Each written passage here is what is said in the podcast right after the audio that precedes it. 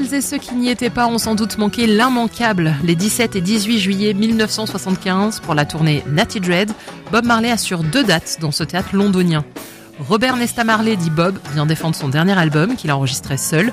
Les Wellers ont implosé fin 73, le trio n'était plus vraiment sur un pied d'égalité et Bob Marley conservera d'ailleurs toujours ce nom des Wellers pour tous les musiciens qui l'accompagneront ensuite.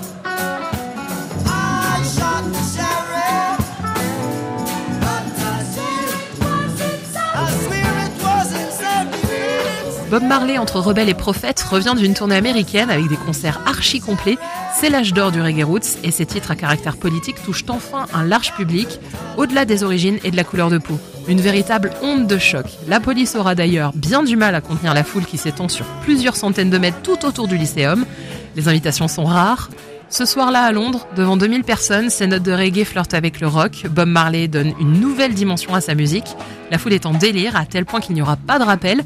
Dès la fin du dernier morceau, les lumières se rallument, ambiance d'hallucination collective, il fait vraiment très chaud, l'air est gorgé d'effluves de ganja et les journalistes auront bien du mal à décrire la réalité.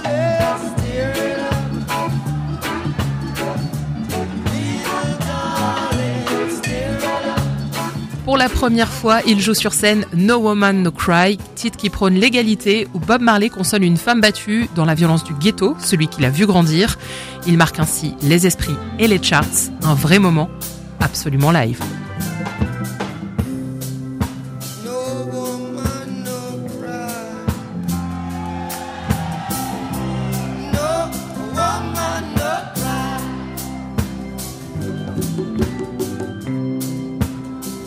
Woman